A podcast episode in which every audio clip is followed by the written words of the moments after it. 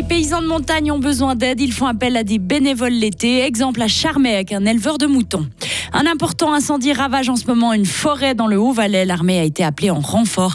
Et l'ancien capitaine du Fribourg Olympique signe en Lituanie. Vous l'entendrez. Pour ce qui est de la météo, ce mardi, le temps sera bien ensoleillé et chaud avec un maximum de 32 degrés. Le journal avec Karine Baumgartner. Bonjour. Bonjour Jonathan, bonjour à toutes et tous. Sept paysans de montagne fribourgeois font appel à des bénévoles pour les aider l'été. Caritas Montagnard met en relation des bénévoles et des familles paysannes travaillant en altitude.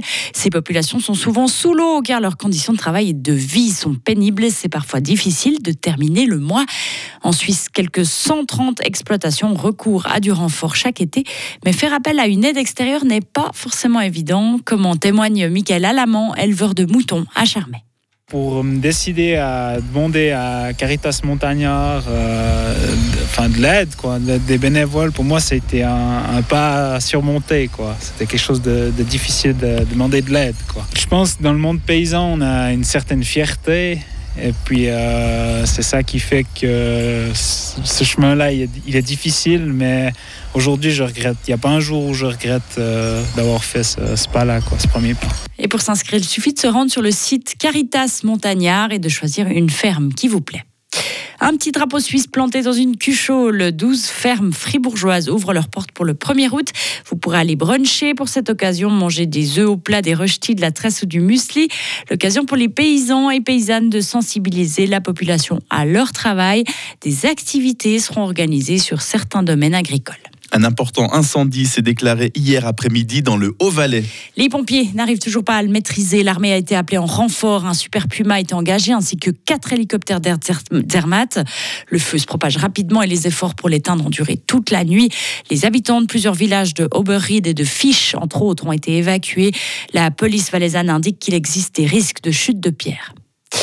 Ignacio Cassis sera aujourd'hui à Bruxelles. Il doit y rencontrer Maros Sefcovic, le vice-président de la Commission européenne. Les deux hommes vont discuter du calendrier des prochaines étapes dans les échanges suisse-UE et dresser le bilan du dossier. Le but est d'élaborer une feuille de route concernant les prochaines étapes après les élections fédérales de cet automne. L'Union européenne a été informée de la tenue de nos élections fin octobre et entend respecter cette échéance. L'accord sur les céréales a expiré hier à minuit. Pour rappel, il avait été conclu entre l'Ukraine et la Russie par l'intermédiaire de la Turquie et de l'ONU pour assurer un couloir de livraison de céréales par la mer Noire.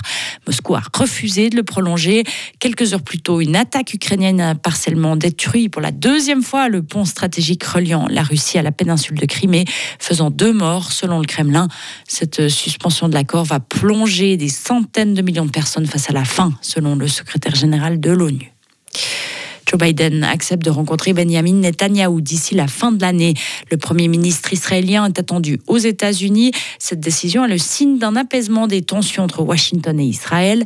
Il s'agirait de la première réunion entre les deux chefs d'État depuis le retour de Benjamin Netanyahou fin 2022 à la tête du gouvernement israélien. Il fait chaud en Espagne. Le pays suffoque à nouveau depuis hier avec une vague de chaleur et des températures qui ont parfois dépassé les 44 degrés.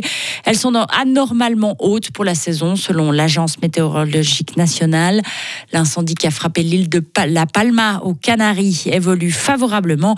4000 hectares ont été calcinés, 4000 personnes ont dû être évacuées.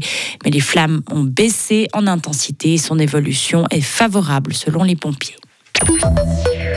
Boris Mbala va tenter sa chance en Lituanie. Le fribourgeois de 27 ans a décidé d'y poursuivre sa carrière. Le gruyérien a signé une année de contrat avec le BC Garkstai, un club de première division. Il va ainsi dire euh, découvrir un pays où le basketball est roi. Boris Mbala explique comment son transfert s'est fait.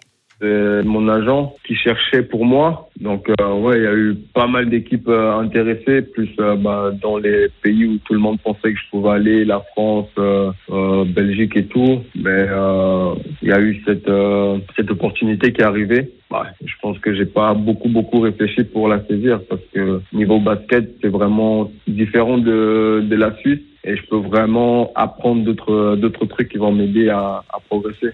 Formé par l'Académie, Boris Mbala a joué presque toute sa carrière avec le Fribourg Olympique.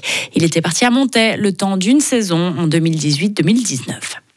Les Suisses en lice hier au tournoi de Gstad ont pris la porte. Alexander Richard a perdu 6-3, 6-3 contre l'Espagnol euh, Jaume Munar. Marc-Andrea Husler, lui, a été battu 6-3, 7-5 par l'Autrichien Yuri Rodionov. Aujourd'hui, c'est Stan Wawrinka qui fera ses débuts dans l'Oberland bernois. En football, Moussa Arras va rejoindre le FC Winterthur. Le Fribourgeois de 29 ans s'est engagé pour deux ans avec le club de Super League. Il avait disputé les trois dernières saisons avec le FC Sion. Retrouvez toute l'info sur frappe et frappe.ch. La météo avec Les câbles, votre partenaire tout en sécurité. Pour ce mardi, le temps sera ensoleillé et chaud avec quelques passages nuageux. De rares ondées sont possibles l'après-midi et des orages parfois forts pour le soir en montagne surtout. Maximum de 28 à 32 degrés. Pour ce qui est de demain, le temps sera nuageux en début de journée puis bien ensoleillé durant la journée.